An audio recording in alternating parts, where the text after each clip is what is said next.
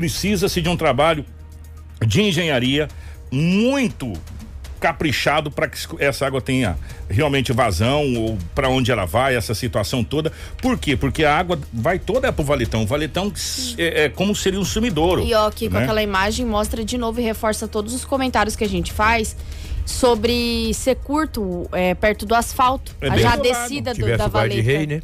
Então. Talvez teria evitado. Poderia até, a gente, aí as pessoas falam, gente, mas a gente vendo algumas capitais, Cuiabá, São Paulo, é, enfim, tem esses valetões. Ok. Só que você vê que tem toda uma estrutura de concreto que é feita, é como se fosse um, um, uma proteção mesmo para que os carros não, não caia desse jeito igual caiu aí, entendeu?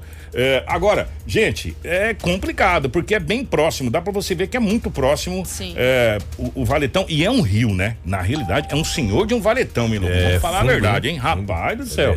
É, é um belo de um valetão isso aí, né? Que coisa, né? E a gente, quer dizer, nesse caso especificamente, ah, nós precisamos deixar o valetão a céu aberto? Precisamos deixar o valetão a céu aberto porque é grande o escoamento de água. Mas então faz uma barreira, uma proteção, é, barricadas, cara, alguma coisa para que isso não aconteça. Porque, Lobo, tá virando tradição isso aí já. Virando tradição, é rotina, é. né? E tudo que vira rotina a gente acostuma. Precisamos dar um basta. Esse agora, aqui é o problema. Agora, senhores motoristas aí, fiquem atentos nessa avenida é. aí. Anda, sei lá, já sabe que tem esse valetão, já vai meio atento aí, entendeu? E na hora da chuva, a pista escorregadia, não se sabe ainda as causas do acidente. Só diz que ele perdeu o controle, né? Se perdeu o controle, é, supostamente foi na curva, né? A pista escorregadia é muito próximo da pista de rolamento até a valeta, automaticamente você cai lá dentro. Você pode ver que ele caiu bem na beiradinha, se caiu na beirada, porque não estava em alta velocidade. Até porque ali não tem jeito de correr. Tem é, entrar, é, é, é, o carro danificado ali ficou a parte do motor que entrou água para tudo ali. Esse carro ali vai ter que fazer motor, essa coisa toda, enfim. Então, o prejuízo só. ali foi grande. E os bancos? Né? É, o prejuízo ali foi belo Enorme, de um prejuízo aí. Enorme. E o carro novo, dá pra gente ver o carro é um carro novo, é. né? Um carro Rapaz, eu vou falar uma coisa para você, que prejuízo danado financeiro, mas graças a Deus os males são menor. Pelo menos o rapaz conseguiu sair rapidamente do, do, do veículo, né? E não sofreu danos maiores. E populares ali também é, já chegaram na hora ali, se precisasse de algum socorro, é, já, já estaria para socorrer. Agora, o fato que chama atenção de novo, os lugares mais complicados é justamente nos entroncamentos de avenida. É. Né? Nos entroncamentos das avenidas, onde tem os valetões, são os locais mais complicados para essa situação aí. É, e, gente, é como disse o Lobo, duro que quando a coisa começa a acostumar, já vira tradição, e a gente começa a acostumar, rotina, e aí vira rotina, né? E não, não, não deveria. Então a gente vem falando dessa situação há tempos, né? E a gente fica aí é, esperando que seja feita alguma solução, porque ali é um belo de um rio. É um belo de um ah, rio. É um belo de um rio. É, ontem o delegado doutor pa Pablo está respondendo ali pela delegacia é, especializada da defesa da mulher, criança, do adolescente, do idoso. Ele foi cumprir uma busca e apreensão em uma residência na rua Professora Marilu. Fica ali no próximo ali o Jardim São Paulo, naquelas proximidades. Não é bem no Jardim São Paulo, é um bairro ali nas proximidades. Porque uma mulher que registrou o boletim de ocorrência diz que o ex-amásio dela estava o ameaçando. E disse, olha, está me ameaçando, é, ele tem arma em casa. Quando nós, ela dizendo, ela que disse, quando nós estávamos juntos, ele já ameaçou, usou essas armas para ameaça. O delegado, eh, perante a lei, todo embasado, é, foi fazer uma busca e apreensão na residência do homem. Lá foi encontrado duas espingardas. Tem aí, Marcelo, por gentileza, se você puder passar, por gentileza. Uia. Duas espingardas e aqueles cartuchos lá, olha lá. O homem foi preso em flagrante, ele tem 55 anos de idade. Usava essas armas da casa e. Ô, Lobo, aquele ali, aquele ali não é chumbo para recarregar cartucho ou eu tô ficando meio dando aquele não, pote é, lá. É, Parece é, chumbo, né? Do potinho, sim. É. Do potinho é chumbo, né? Coloca o chumbo no cartucho. E daí o homem foi preso. É, foi preso por ameaça e posse ilegal de arma de fogo. Duas espingardas, uma calibre 32 e outra 36. Olha lá, em perfeito estado de conservação, os cartuchos intactos. E a polícia acabou fazendo a condução desse homem para a Delegacia Municipal de Polícia Civil. É um crime afiançável. Não tive a informação se ele pagou fiança ou não. Mas como é uma arma e não é uma arma de restrita, né? Ela é de uso, não é de uso restrito, melhor dizendo.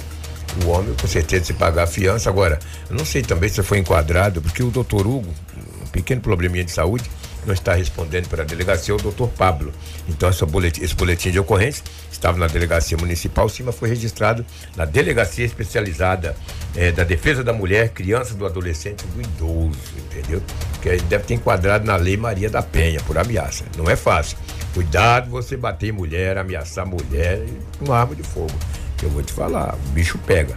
O delegado cumpriu esta busca e apreensão e tirou de circulação mais duas armas de fogo e também munições. Parabéns no trabalho da Polícia Civil. O doutor, o doutor Pablo foi junto com a equipe da DERF, a equipe da DERF que foi juntamente com o doutor Pablo para cumprir esta busca o, o, o doutor Pablo então está acumulando a DERF e agora a delegacia é, uma, acumulando função. É, é, até o... Exatamente, exatamente. Coisa é, questão de dias, né? Questão de semanas. Até a volta aí do doutor Hugo, entendeu? Boa recuperação para o doutor Hugo Rex de Mendonça, como delegado, gente boa demais, um baita de um profissional. Os delegados de Sinop trabalham muito, eles triplicam, né? Eu não sei como é que vai ficar a Cláudia, né? É, já que o delegado está é, bem de saúde. Você lembra que a gente será o Pablo também. A gente vem falando há tempos, é. a gente precisa urgentemente do aumento do efetivo das nossas forças de segurança. Sim. Ontem, inclusive, nós recebemos aqui o, o, o, o coronel falando a respeito do Wesley terceiro, Sodré. É, do o Sodré, do, do, do, comando da Polícia Militar, mas eu quero estender hoje para a Polícia Civil. Esse exemplo é, é o exemplo que a gente precisava para dar para vocês. Um, um, delegado ficou doente por motivo de saúde e teve que se, se afastar das funções por um determinado tempo. O que, que, teve que acontecer? E esse delegado já cumpre a delegacia aqui, que é complicadíssima, que é a delegacia da mulher, da criança do idoso, e ainda atende a cidade de Cláudia. Aí ele ficou doente, teve que se afastar por um pequeno período, se Deus quiser já, já vai estar restabelecido. O que, que aconteceu? teve que assumir a delegacia de roubos e furtos, doutor Pablo, teve que assumir a delegacia da mulher, da criança do idoso e ainda a cidade de Cláudia. Então, você imagine o acúmulo de função de um delegado para atender tudo isso. Ninguém também é super-homem, está em todos os lugares ao mesmo tempo. Por isso que a gente fala, nós precisamos aumentar o efetivo das forças de segurança, da Polícia Militar, do Corpo de Bombeiros, é, da Polícia Civil.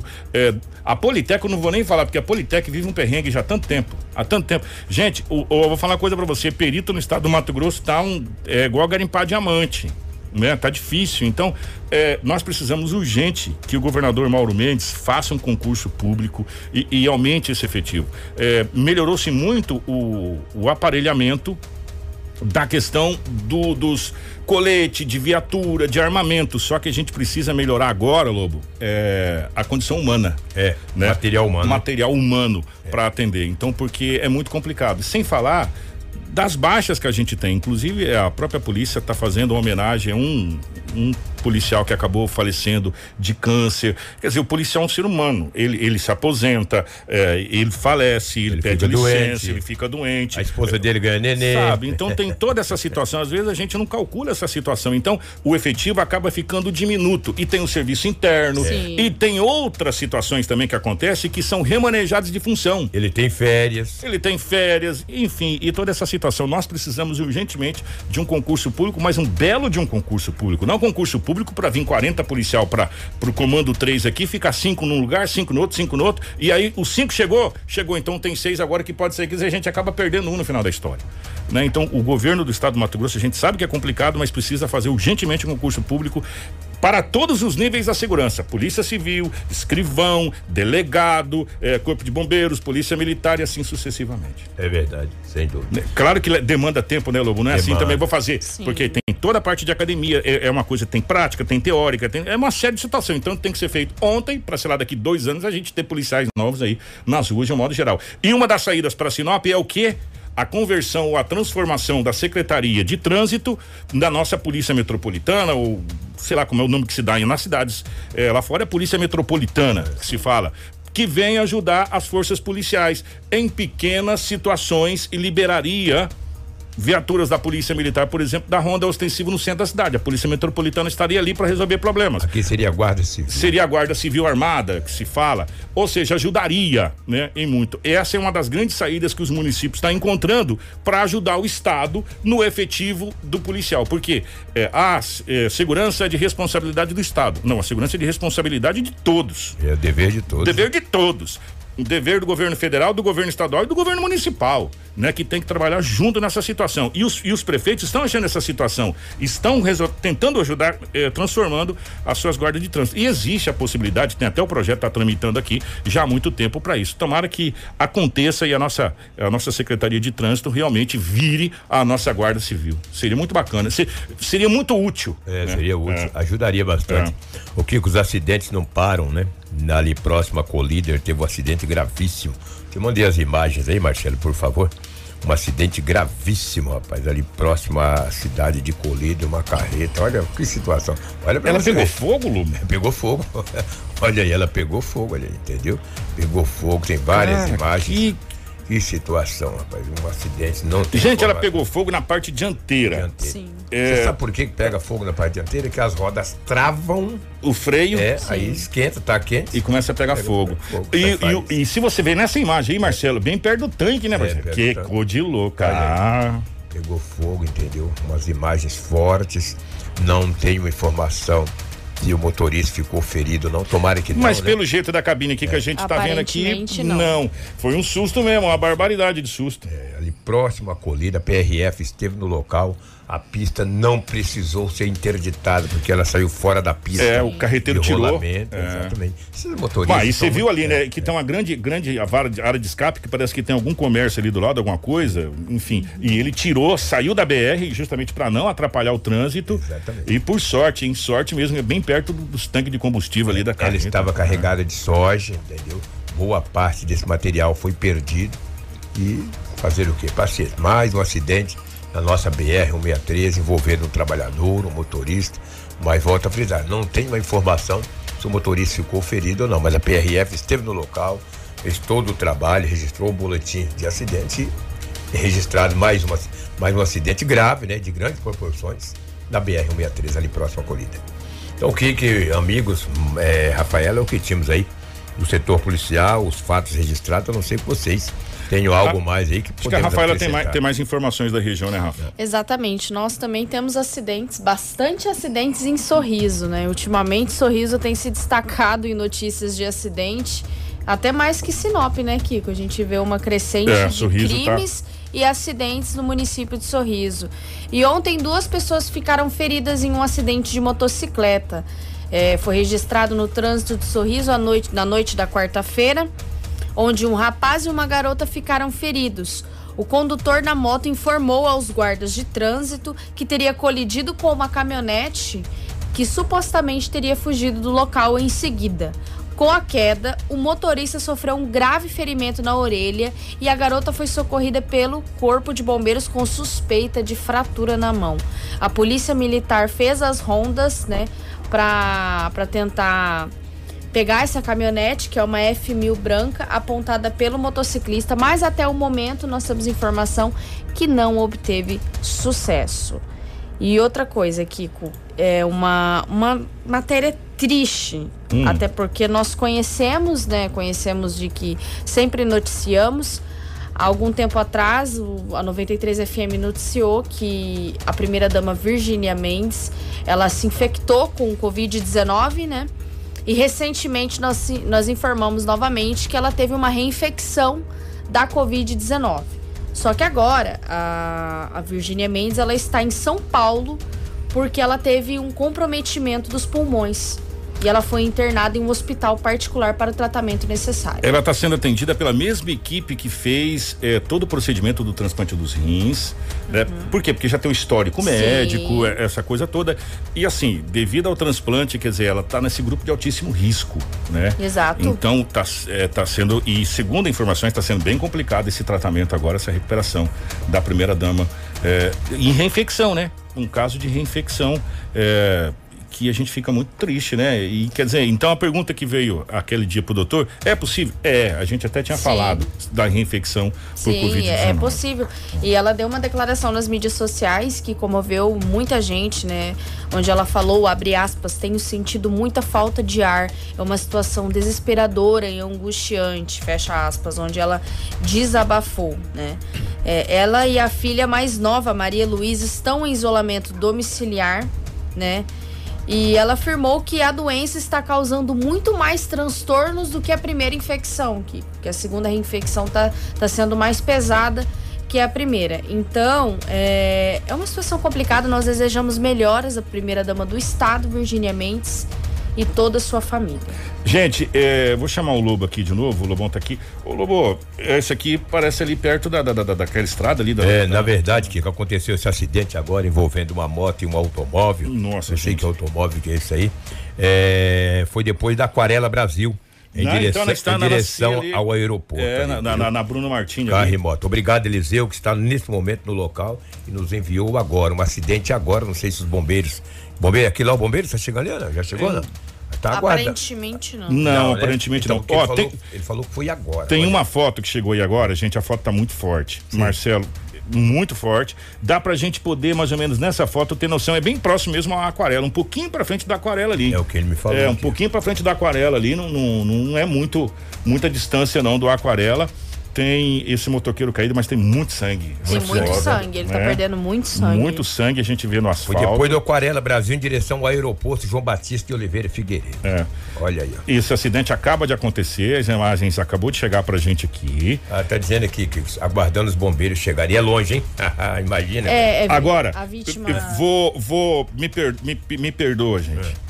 Se esse bombeiro tivesse sido instalado ali onde está sendo construído, já tivesse terminado, que agora parece que o término ficou para o final do mês de março, abril. É, é, já está com o segundo piso lá, que são containers, está sendo feito. Dali até onde estava chegando, já tinha chegado em menos de cinco minutos.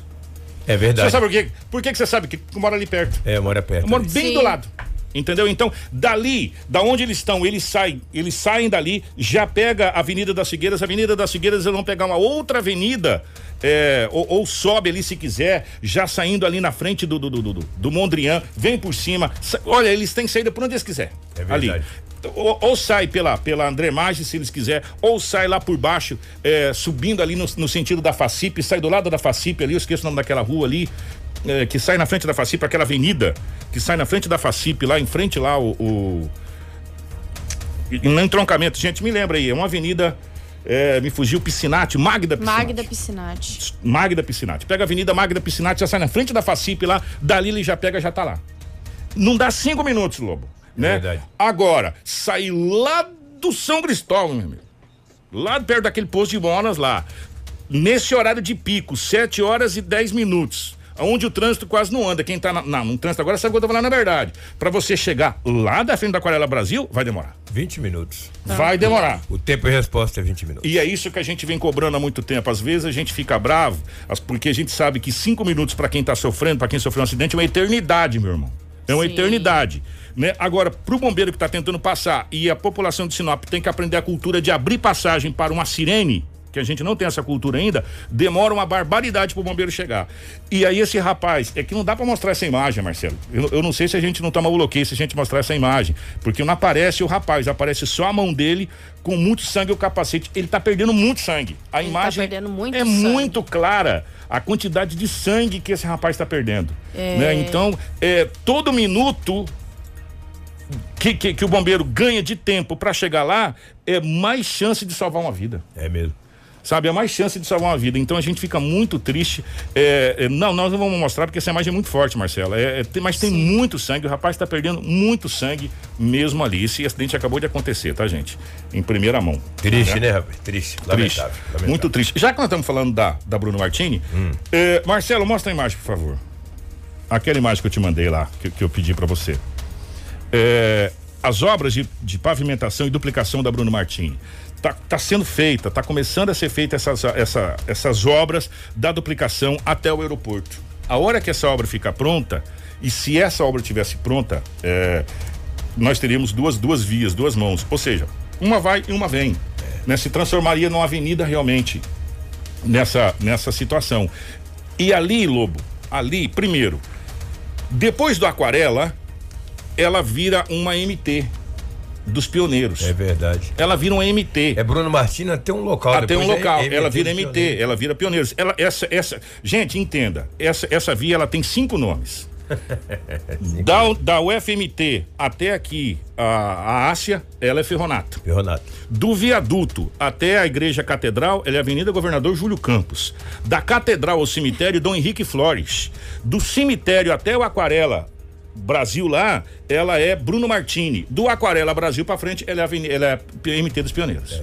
Ou seja, ela tem cinco nomes. Essa aí nada mais é do que a Júlio Campos que vai para lá. E a informação que chega que já está em fase adiantada a questão dessa duplicação que vai ligar o aquarela, porque ela termina a duplicação no aquarela, naquele redondo do aquarela termina a duplicação. Ela vai continuar dali até o aeroporto, né? Até o aeroporto. Aí do aeroporto para frente, ela vai e continua sendo MT e aí segue porque ela vai lá para Ipiranga do Norte, aquela região ali de Ipiranga, enfim. Então ela vai ser duplicada até o aeroporto e essa obra é de suma importância para nossa região, de Sim. suma importância. Então é, a gente não vê a hora dessa duplicação ficar pronta. Por falar em Júlio Campos, a mãe do Júlio Campos faleceu, uma das pioneiras do Mato Grosso, a mãe do Júlio Campos. A mãe do Acabei de pegar essa notícia, essa notícia está no G1. A mãe do ex-governador, senador Jaime Campos, Júlio Campos, faleceu. Frederico Campos. Frederico Campos, a família Campos, que é, é nome notório no estado do Mato Grosso. A mãe do ex-governador de Mato Grosso, Júlio Campos, Amália Curvo de Campos, de 96 anos, morreu na noite dessa quarta-feira, dia 10, vítima do coronavírus. Que isso. Ela estava internada no Hospital Santa Rosa, em Cuiabá. O anúncio foi feito eh, pelas redes sociais da própria família, do, do, do senador Jaime Campos, do, do, do ex-governador Jaime Campos.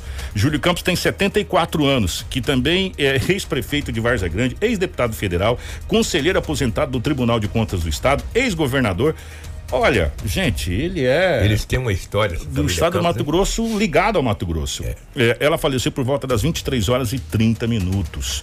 É, tive o prazer de conhecê-la pessoalmente. Ela morava na Várzea Grande. A casa que ela morava era daquelas casas tombadas como patrimônio histórico é. É, de Cuiabá.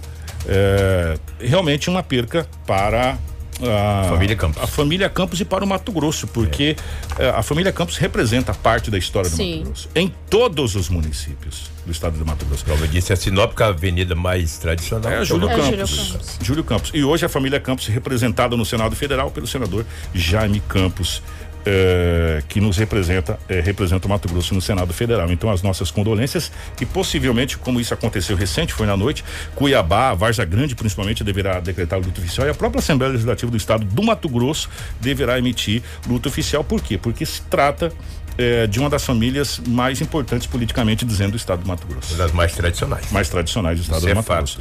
Essa notícia está estampada nos principais portais e nas redes sociais do ex-governador eh, Júlio Campos e também do senador Jaime Campos. Então, é com pesar que a gente noticia o falecimento da mãe do ex-governador Júlio Campos, eh, a dona Amália Curvo de Campos, de 96 anos. 7 horas 15 minutos, mais alguma informação da região? Podemos continuar aqui, vamos falar dos leitos de, de UTI, de Covid? Confira a hora comigo, 7 e 15. Tudo o que você precisa saber para começar o seu dia. Jornal da 93. 7 horas 15 minutos. É, nós estamos de volta com o Jornal da 93. Agora falando sobre, já que nós falamos, infelizmente, do falecimento da dona Amália por Covid. É, na última segunda-feira, dia 8, o governo do estado do Mato Grosso reativou 10 leitos eh, no Hospital Santa Casa, localizado em Cuiabá. Todos esses 10 leitos de UTI, tá, gente? São exclusivamente para atendimento de pacientes com Covid-19. No boletim informativo da Covid-19, divulgado pela Secretaria de Saúde do Estado, Cuiabá está com risco moderado e com taxa de contaminação de 3,95%. Acompanhe a reportagem com a fala do secretário de Saúde, Gilberto Figueiredo. Nesta segunda-feira, Nesta segunda-feira, dia 8 de fevereiro, o governo do estado ativou 10 leitos de UTI no Hospital Santa Casa. Todos eles serão destinados ao atendimento exclusivo para casos de Covid-19. Além dos 10 leitos abertos hoje no Hospital Estadual Santa Casa, aqui na unidade outros 20 novos leitos entrarão em funcionamento na próxima semana. Outros hospitais também ganharão novas UTIs, como o Metropolitano em Várzea Grande na quarta-feira, dia 10, e o Hospital São Lucas em Primavera do Leste amanhã. Nós temos já um número de 406 leitos de Covid no estado pactuado, mas nós estamos intensificando isso para a perspectiva de ter um agravamento da situação do Mato Grosso. Por isso, hoje, é, dia 8, entra em operação no Hospital Estadual Santa Casa mais 10 leitos de UTI Covid. Na próxima quarta-feira, mais 10 leitos de UTI Covid no Hospital Metropolitano. Amanhã, terça-feira, estarei em Primavera do Leste, inaugurando mais 10 leitos de UTI. E também já assinei o contrato para mais 20 leitos no Hospital Estadual Santa Casa, que deve ser implementado no prazo de 10 dias. Mesmo com esse suporte na saúde do Estado, o secretário destaca que o apoio da população é fundamental para reduzir o número de infectados em Mato Grosso. Nós estamos dotando de melhor infraestrutura a rede hospitalar, mas ainda precisamos do apoio da população para que evite é, é, a infecção e a necessidade de uma hospitalização. Por isso, eu continuo pedindo e é importante que a população continue usando máscara, evitando aglomerações, higienizando as mãos e adotando todas as medidas protocolares que estão sendo defendidas desde o início dessa pandemia. 93. 7 horas 18 minutos, 7 e 18. Ô Clemildes, já já a gente vai falar é, locais de vacinação, os as UBS de vacinação. Já já a gente vai colocar, inclusive, na tela para você esses locais certinho, tá bom? Então fica aí que já já a gente vai colocar. Não vamos fazer agora, senão vai acabar misturando aqui e a gente acaba perdendo o fio da meada, tá? Mas já já a gente fala sobre essa situação.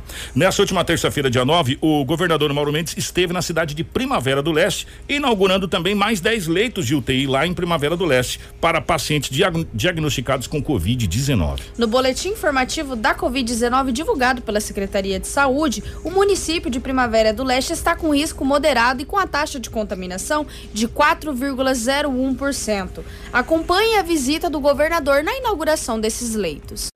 O governador Mauro Mendes visitou o município de Primavera do Leste nesta terça-feira, dia 9 de fevereiro, e inaugurou 10 novos leitos de UTI Covid-19, que irão dar suporte aos pacientes da região sul do estado. Nesse momento, o estado do Mato Grosso, nós estamos na média estadual, com uma taxa de ocupação um pouco mais de 70%.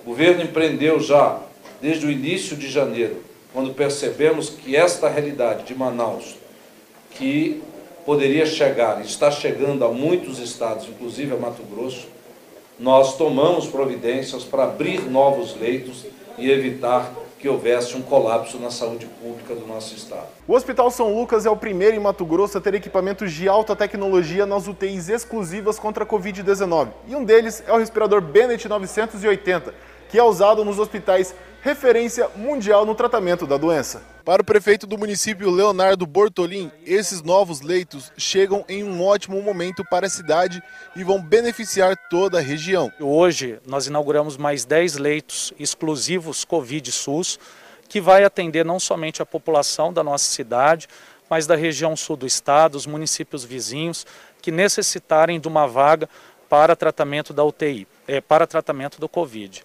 Então a gente celebra esse dia de maneira muito feliz pela atenção do governador Mauro Mendes, do secretário Gilberto e de toda a comitiva que vem prestigiar o município. O secretário de Estado de Saúde Gilberto Figueiredo também participou da inauguração dos leitos no município e destacou que esse é um momento histórico e que a participação do poder público é fundamental nesta luta. Então, essa convergência de iniciativa, onde os poderes públicos municipais, através de suas estruturas públicas ou privadas, permite que a gente possa capilarizar mais os leitos do Estado, ela é decisiva e efetiva nesse enfrentamento.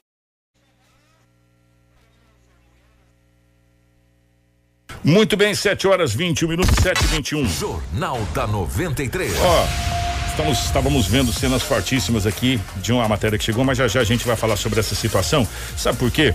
Porque é, a gente vai continuar falando sobre leitos de UTI. Além desse que a gente falou, que são, é, alguns são inauguração e outros são reativação. O governador tem mais 10 em, em, Cuiabá, isso? Que história é essa? É, na verdade, em Várzea Grande, Várzea no Grande. Hospital Metropolitano, que ele disponibilizará, né? Já disponibilizou a partir dessa quarta-feira, 10 novos leitos de terapia intensiva para o tratamento da Covid-19.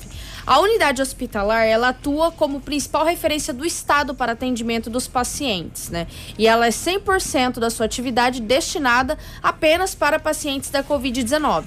Com essa ampliação, o hospital passará a contar com um total de 80 leitos de UTI e 178 leitos de enfermaria para o tratamento da doença.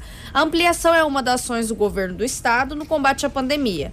De acordo com o secretário de Saúde Gilberto Figueiredo, a gestão estadual está enviando esforços para ampliar a rede de assistência e garantir o atendimento hospitalar à população mato-grossense, né?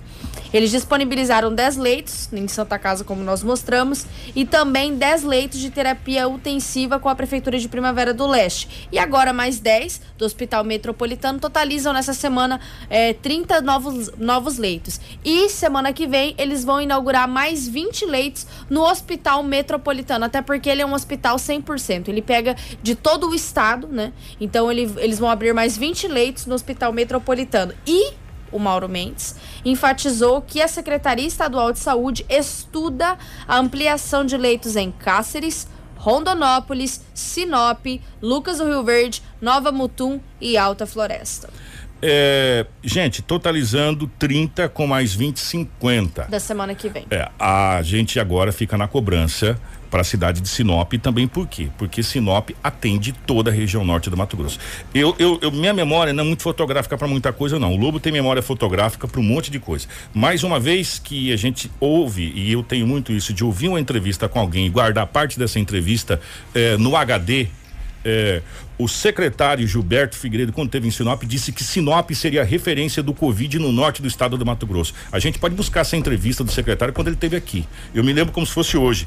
É, inclusive, ele disse, palavras dele, que Sinop seria referência do norte do estado do Mato Grosso para a Covid. O Hospital Regional de Sinop, quando teve a visita, vocês lembram disso, gente? Seria referência. Ou seja, nós somos a referência para o Covid na região norte do estado do Mato Grosso. Nós atendemos a região norte do estado do Mato Grosso. Eu não sei como é que está o boletim hoje, mas a última último boletim que a gente viu tinha, tinha 19 pessoas internadas em UTI aqui na cidade de Sinop do Hospital Regional. Dessas, 10 eram de outros municípios. Ou seja, 10 de outras cidades e o restante de Sinop o Hospital Regional de Sinop não atende só Sinop. O Hospital Regional de Sinop não é para atender Sinop, é para atender o, consórcio Telespires. É a região. São pessoas que vêm de outros municípios para ser internadas aqui. Né? E vou dizer mais, inclusive pessoas que vêm do sul do Pará para cá e são internadas aqui em Sinop. Ou seja, Sinop tem que ser olhado com bons olhos, sim pelo governador do estado do Mato Grosso, porque as UTIs está aí, só tem que reativar as UTIs. O que você sabe que está faltando para Sinop, pelo menos a informação que chegou para mim, se eu tiver errado me corrija, gente. Tá faltando é gente. O próprio governador falou na entrevista lá, tá faltando gente para trabalhar, para tocar as UTIs, né? Mas as UTIs estão aí né, elas foram desativadas, elas não foram desmontadas. Ele precisa fazer uma licitação para quem que cuide que, de, desses leitos. Vim tocar os leitos de UTI que está aí. E o hospital regional, nós entrevistamos aqui, me fugiu o nome agora do diretor na época que a gente esteve aqui. O hospital regional foi dividido ao meio. Ele foi cortado ao meio.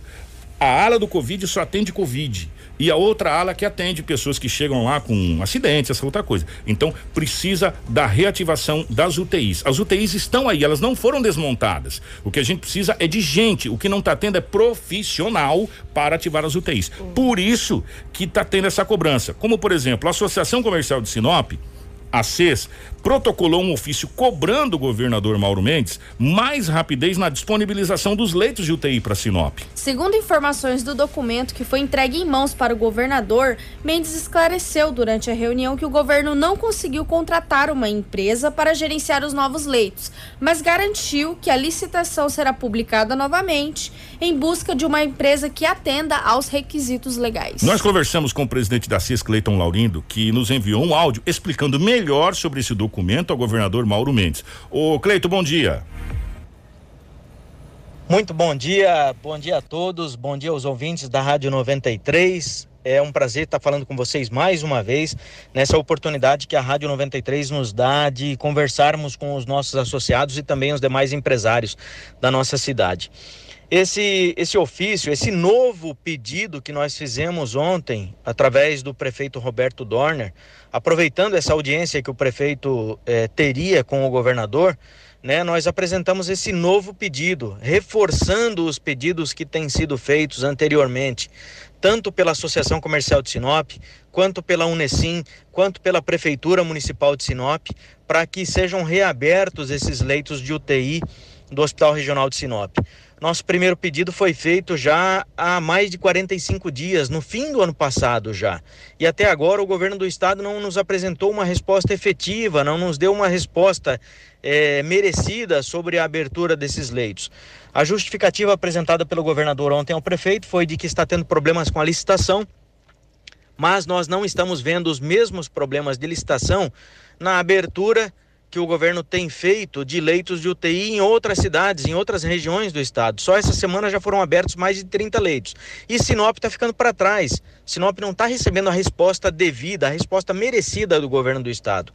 Então, nós reforçamos ontem, aproveitando essa audiência que o prefeito Dorner teve com o governador, nós apresentamos esse novo ofício, esse novo pedido, reforçando a necessidade de que sejam reabertos esses leitos de UTI nós precisamos da garantia de atendimento às pessoas que porventura venham a precisar desse socorro médico.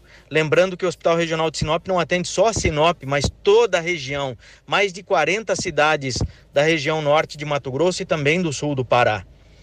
O nosso comércio precisa dessa resposta. A Associação Comercial de Sinop defende o funcionamento do comércio, defende os empregos, defende o sustento das famílias que dependem do nosso comércio.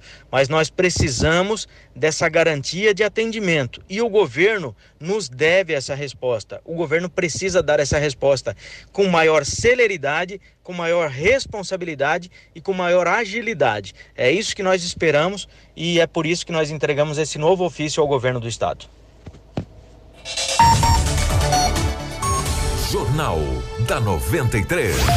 7 horas 28 minutos, 7 e 28 De novo, vale ressaltar para vocês o seguinte: é, a gente tem que lembrar as coisas, e a gente costuma lembrar as coisas e, e, e dar crédito a César o que é de César, a Deus o que é de Deus. De novo, eu vou lembrar quando houve a visita do Gilberto, do secretário de saúde Gilberto aqui na unidade do Hospital Regional de Sinop, o qual foi remodelada, reformada, essa coisa toda, foi falado na época que Sinop seria o centro do Covid. Esse sim dividido o, o, estado em alguns pontos. Sinop seria o centro aqui da região norte do Mato Grosso, aí Primavera do Leste seria o centro daquela região aonde está, Cáceres seria a, o centro daquela região ali de Cáceres, Mirassol do Oeste, Pontes Serra daquela região, Cuiabá ali, depois da montagem da Arena Pantanal, aquela coisa, era o centro de triagem ali da, da região e depois Rondonópolis.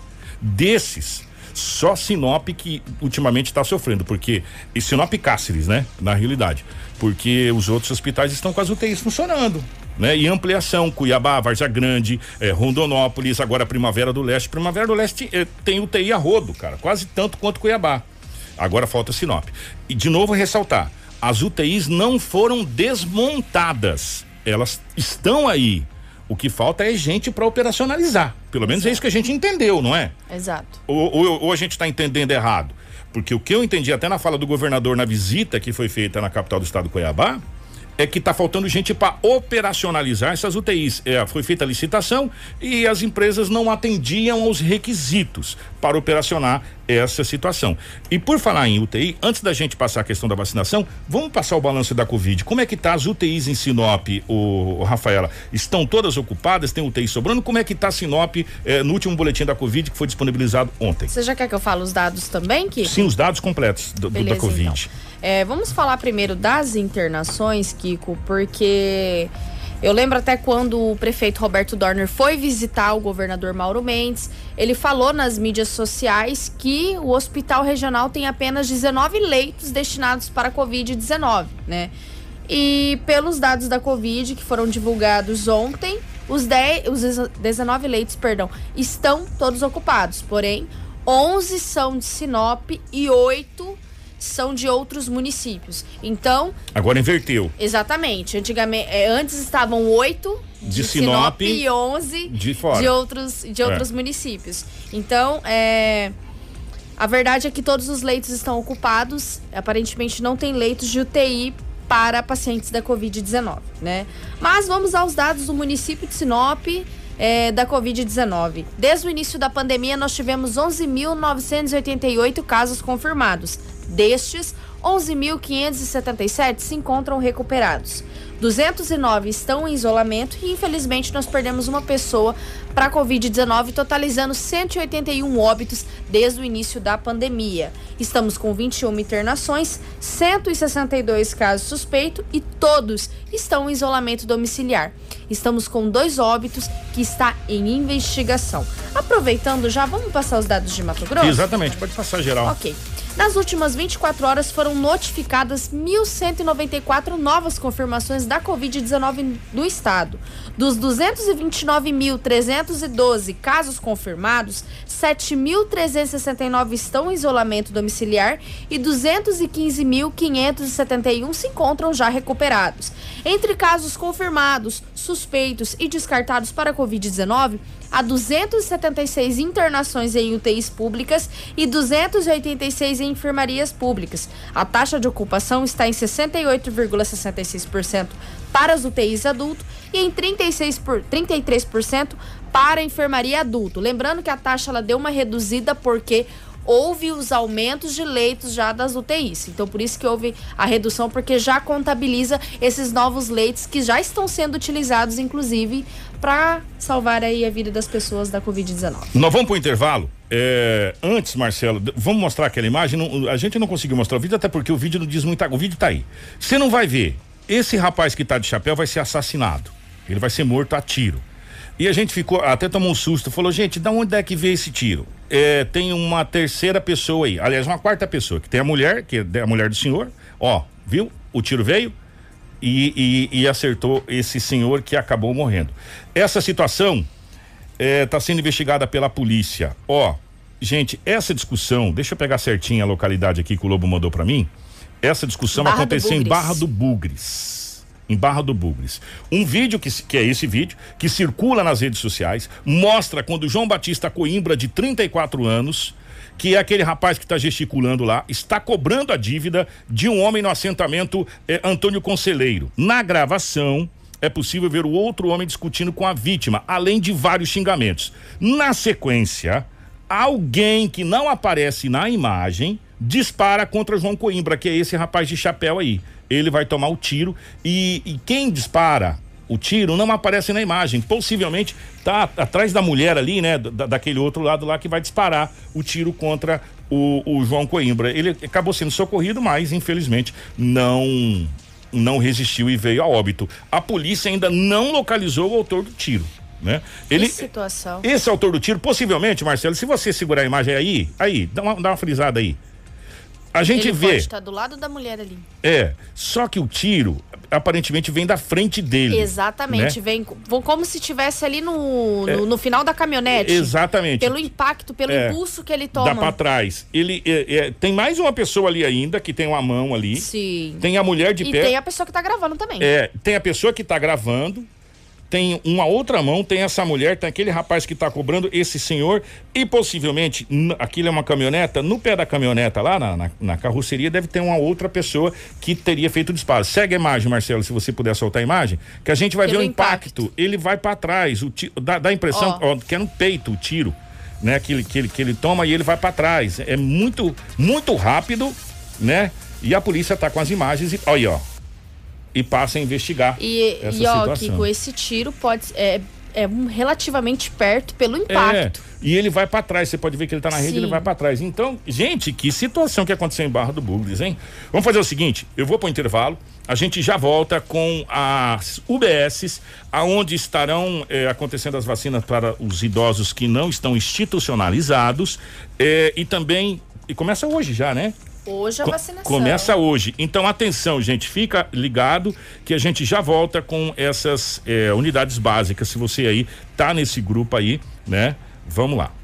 Informação com credibilidade e responsabilidade. Jornal da 93. Tudo o que você precisa saber para começar o seu dia. Jornal da 93. 7 horas 41 minutos, 7h41, gente. Estamos de volta com o nosso Jornal da 93. O Edinaldo Lobo está de volta aqui junto com a gente. Ô, Lobão, a notícia não é boa daquele acidente, né? É verdade, que bom dia mais uma vez. O Rádio é Rotativo, né? Um abraço a toda a equipe Que com aquele acidente que nós trouxemos agora de manhã por volta de 7h15 da manhã, o condutor da moto não resistiu aos ferimentos e veio a óbito.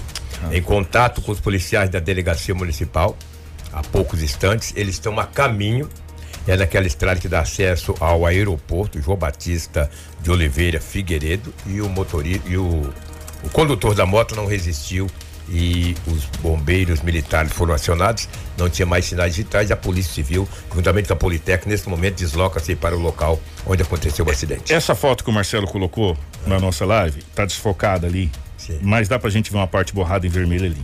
Sim. Ali é a mão do rapaz e aquela parte vermelha toda ali é sangue. A gente Sim. tinha Uma visto. De sangue. Se, quando a gente amplia a imagem, claro que a gente não vai fazer, gente, não é o nosso objetivo, pelo amor de Deus, a gente não. É, mas para vocês poderem entender a gravidade da situação. A gravidade, né? O capacete do rapaz saiu e ali é sangue. Então ele estava perdendo muito sangue ali, né? É, nesse, nesse acidente. E, infelizmente, a informação que chegou pra gente, até agradecer os nossos ouvintes aqui, Sim. que nos repassaram aqui. Obrigado mas mesmo. Mas a polícia me é, confirmou da morte do homem. É, obrigado mesmo aqui. É. Mas deixa eu mandar um abraço aqui. O Samuel, Samuel, obrigado, meu querido. Samuel é o nosso parceiraço. Samuel que me mandou da rodoviária ontem. Hum. Samuel.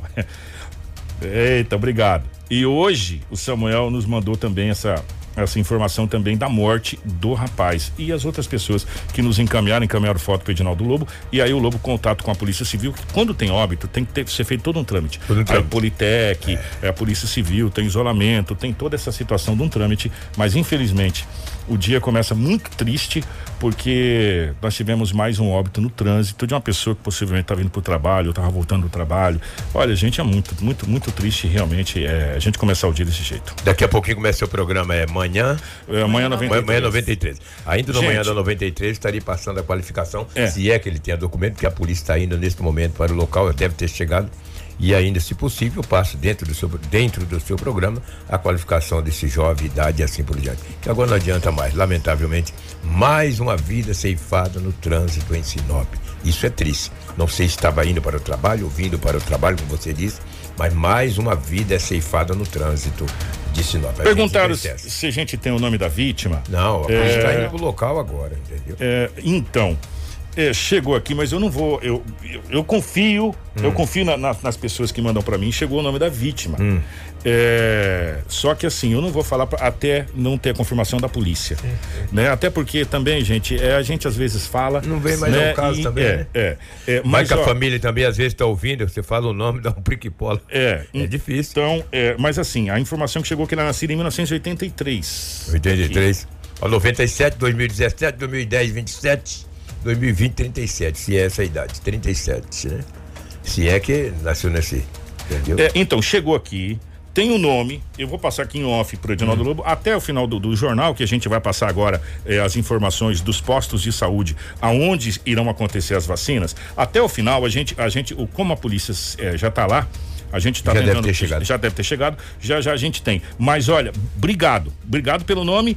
Eh, eu, eu confio na informação eu tenho certeza que a informação está correta, por isso que eu passei a idade de nascimento da pessoa, mas eu vou esperar a confirmação da polícia do nome, até para não assustar a família. Checagem, a gente né? fala aqui às vezes e, e aí uma coisa ou outra, o sobrenome está errado, uma coisa nesse Sim. sentido, e aí a gente acaba causando um, uma confusão. Mas eu confio e a informação é que essa pessoa nasceu em 1983. É, quantos anos, Lobo? 37. Né? 37 anos de, de vida, infelizmente, ia fazer 38 esse ano, enfim. É, mas a gente vai, até o final do jornal, a gente traz essa informação. O, vamos para para os postos. Atenção, gente. Vacinação para pessoas idosas que não estão institucionalizadas começa em Sinop hoje. Atenção que a Rafaela e você vai acompanhar na live. Tem na live, né, Marcelo? Você vai colocar na live os postos?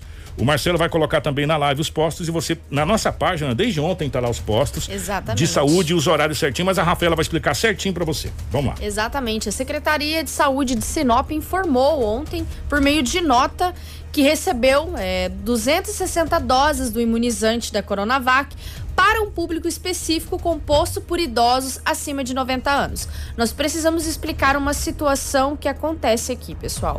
É, não é a Prefeitura Municipal de Sinop que determina qual vai ser a classe, qual vai ser o grupo que vai receber as doses Essa determinação vem do Ministério da Saúde, é uma determinação federal. O estado ele recebe essas doses já com a contagem correta de distribuição para os municípios. O estado ele faz o repasse para os municípios e os municípios ele executa. Como que ele executa, Rafaela? Ele executa da seguinte forma: ele vai pegar a pessoa que vai se enquadrar nas determinações do Ministério da Saúde. Então, o Ministério da Saúde determinou que é uma pessoa acima de 90 anos, é idosos acima de 90 anos, a pessoa tem que se enquadrar nessa idade de acima de 90 anos, tá bom? Só para deixar bem explicado, porque muita gente ficou com dúvida, tá bom? Oite, é 90 para cima. É 90 acima de 90 anos. Não é uma determinação da prefeitura, conforme eu já expliquei, é do Ministério da Saúde.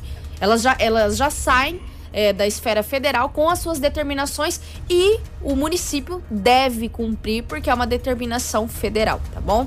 São 260 doses do imunizante da Coronavac para esse público específico. A vacinação estará disponível a partir de hoje, quarta-feira, até a outra quarta, quer dizer, perdão, quarta-feira, olha, quinta-feira hoje, até a próxima quarta-feira, dia 17, nas seguintes unidades que o Marcelo vai colocar na live. Tá Nós temos a UBS Alto da Glória, UBS Cidade Jardim, UBS Camping Clube, UBS Gente Feliz, UBS Sabrina, UBS São Cristóvão, UBS São Francisco, UBS Palmeiras, UBS Primaveras, UBS Umuarama, UBS Vidilina 2, Companhia Jacarandás e André Maggi. Para você ir lá, é necessária a apresentação de algum documento oficial com foto, cartão de vacinação e cartão do SUS.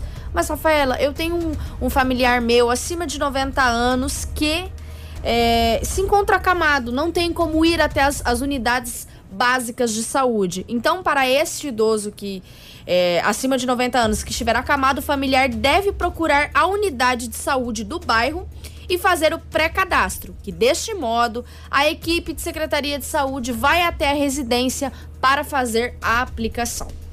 Muito bem. Oh, a Janete perguntou qual o número de idosos acima de 90 anos de Sinop. Janete, a gente não tem esses dados. Infelizmente, a gente vai tentar descobrir agora, né? Porque as pessoas com certeza que irão se vacinar. É, só que Sinop recebeu 260 doses.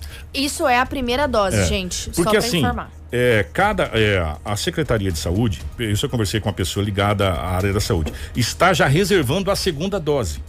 Ou seja, ela não está aplicando a dose esperando chegar uma outra. Então ela já está reservando para Sim. aquele prazo da a segunda dosagem. Isso também vai acontecer com uh, o pessoal da área da saúde. Já ficou reservada a segunda dosagem. O estado do Mato Grosso está fazendo assim. Alguns estados não, estão aplicando a primeira dosagem maior e aí estão esperando chegar a segunda. Se não chegar, não toma né? No Mato Grosso não, já está reservada a segunda dosagem para quem está enquadrado nessa nessa primeira leva de vacinação. Inclusive, Kiko, você falou de segunda dosagem hoje, né? A gente acabou de receber a informação que Sorriso, é, os profissionais de saúde é, já começaram a, a segunda, segunda, dosagem, dosagem da, do, do, Coronavac, que é o um indicado que aí pronto, agora sim já está totalmente tranquilo, depois de 15 é, é 14 a 28 é, dias. De 14 a 28 dias para tomar a segunda dosagem. Então, é, e agora começa a imunização dos idosos que não estão institucionalizados. Lembrando, 260 é a primeira dose, significa que nós vamos conseguir imunizar 260 pessoas. Exatamente. É, aí não dobra, porque é, a mesma pessoa vai receber Sim. a segunda dosagem. Tá? E se você tiver alguma dúvida, se você tiver é, um pai, um avô acima de 90 anos, e ele estiver, como disse a Rafaela, ou acamado ou uma coisa nesse sentido, você entra em contato com a secretaria, que a secretaria vai disponibilizar alguém para ir até. Exatamente. Você, você pode ir toda. até o BS mais próximo. Ou, Se você mora no Camping é. Clube, você pode ir no BS Camping Clube, leva os documentos, lembrando, documento com foto, é. cartão de vacinação e cartão do SUS. Também leve seus documentos para precaução, porque documentos a gente tem que carregar. Então você leva lá para fazer esse pré-cadastro e agendar. Eu só não fiquei sabendo, eu, eu até foi, desculpa gente, eu, eu, ia perguntar isso ontem, acabei não perguntando para algumas pessoas que a gente tá, tá conversando, se, por exemplo, a pessoa, fica até a pergunta aqui para a Secretaria de Saúde, se vocês puderem depois mandar pra gente aqui, o Riddle, se puder mandar, ver com o secretário, por exemplo, eu tenho o meu pai, um exemplo, tá? O meu pai tem 91 anos de idade, é, ele não está acamado, mas ele tem difícil locomoção se há possibilidade de fazer igual está sendo feita em, em, algumas capitais, fazer um, uma vacinação drive-thru. Tipo, ele não precisa descer do veículo, para o veículo, alguém vai no veículo e faz essa vacinação lá no veículo, é, sem a necessidade dele descer do veículo, ter essa situação, se há essa possibilidade, depois passa pra gente que também facilita muito a vida das Muito. pessoas. Se, se puder fazer essa questão de um ponto, por exemplo, não sei, ó, tal posto, tal UBS pode fazer drive-thru, as pessoas vão conseguir fazer. Você agendaria essa coisa toda para o idoso, não necessariamente descer do veículo, porque tem, tem, tem pessoas com mais idade que tem difícil é, locomoção. Mas ela não está acamada, né? Ela tá bem, tá, tá tranquila, tá, mas é, para se locomover é mais complicado. Se tem essa, essa possibilidade também, a gente vai passando. Lembrando que é até às 17, tá, gente? Até às 5 da tarde, não é isso? É, na verdade é conforme o horário da UBS, que o 17 no caso é a próxima quarta-feira. Na próxima quarta-feira. Isso, né? isso. Então, tá. Mas é dependendo do horário das UBS, você pode ir lá, levar a documentação certinho, tá bom? E apresentar para para UBS para você poder ser vacinado, idosos acima de 90 anos. Se você perdeu qualquer parte da informação, acesse aí, ó, radio93.com.br. Lá tem as UBSs e tem tudo certinho lá, o, o- o- os horários, essa coisa toda lá. E a gente também vai poder disponibilizar lá depois. Eu até pedi para a nossa equipe de jornalismo, a Rafael, disponibilizar o telefone da Secretaria de Saúde. Se a pessoa tiver alguma dúvida, né, acrescentar lá, é, ligar no número tal para tirar essa dúvida aí, porque tem muita gente com dúvida. E um É. detalhe, gente, de novo lembrando, não é 85, não é 80, é acima de 90. Tá? Então não adianta você é, ir com um documento da pessoa que tem 80 anos que não vai resolver nada, você só vai se incomodar. E outra né? informação, Kiko, a gente não, é, não tem informação de mais doses para para os idosos acima de 60 anos, porque o próximo grupo do 90 é os acima dos 60, que com certeza vai ser mais doses, porque envolve aí mais faixas etárias de idade. Então a gente não tem a informação desse recebimento, é, nem pela parte do município de Sinop, nem pela parte do estado e nem pela parte do Ministério da Saúde, até porque eles avisam qual vai ser o próximo grupo que vai ser vacinado. Cada grupo vai ter um plano de imunização com a quantidade de doses para cada município. Lembrando, é uma determinação do Ministério da Saúde. Gente, é, muitas dúvidas ainda sobre essa situação, como vai funcionar. Nós vamos disponibilizar lá na nossa matéria. Pode acessar lá na a nossa página raventesfm.com.br. Nós vamos disponibilizar também, além da matéria que está completaça lá, tudo certinho para você, as UBS, tudo certinho, é, os horários, essa coisa toda. Nós vamos disponibilizar o telefone da secretaria. Se você tiver uma dúvida, você liga lá certinho na secretaria e alguém vai te informar, tá bom? Gente, nós temos que ir embora. 7h53, grande abraço. Ô, minha querida Rafaela, obrigado. Obrigada, Kiko. Obrigada, Marcelo. Obrigada Edinaldo Lobo pelas informações. Amanhã nós retornamos eh, no Jornal da 93. Pode acessar lá a matéria da, dessa vacinação que eu já estou colocando agora, inclusive o telefone da Secretaria de Saúde, para você poder tirar suas dúvidas e conseguir entrar em contato e talvez resolver aí o, o problema, essa situação, né? É, assim, resolver suas dúvidas. Exatamente. Muito obrigada. Grande abraço, gente. Obrigado mesmo. É, daqui a pouco no nosso site vai estar a matéria completa a respeito desse acidente que aconteceu, infelizmente, vítima dessa pessoa. É, é, o Isnaldo Lobo está fazendo a secagem é, real do nome. A gente já chegou ao nome certinho, mas estamos fazendo a checagem e pegando o boletim de ocorrência para poder postar para você já já todas as notícias no nosso site, tá bom? 754. Tudo o que você precisa saber para começar o seu dia. Jornal da 93.